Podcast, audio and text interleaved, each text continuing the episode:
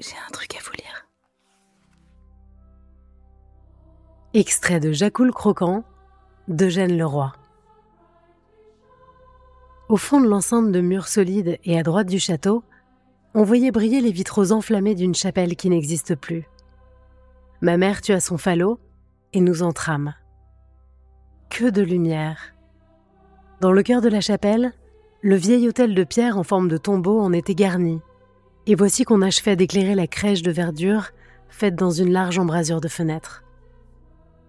Après s'être signé avec de l'eau bénite, les gens allaient s'agenouiller devant la crèche et prier l'enfant Jésus, qu'on voyait couché dans une mangeoire, sur de la paille ruisselante comme de l'or, entre un bœuf pensif et un âne tout poilu qui levait la tête pour attraper du foin à un petit râtelier.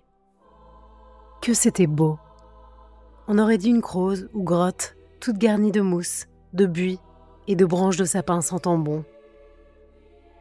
Dans la lumière amortie par la verdure sombre, la Sainte Vierge, en robe bleue, était assise à côté de son nouveau-né, et près d'elle, Saint Joseph, debout, en manteau vert, semblait regarder tout ça d'un œil attendri.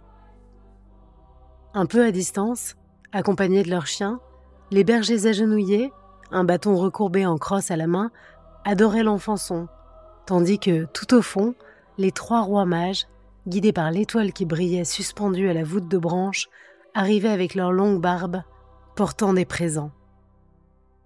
Je regardais goulûment ces jolies choses, avec les autres qui étaient là, écarquillant nos yeux à force.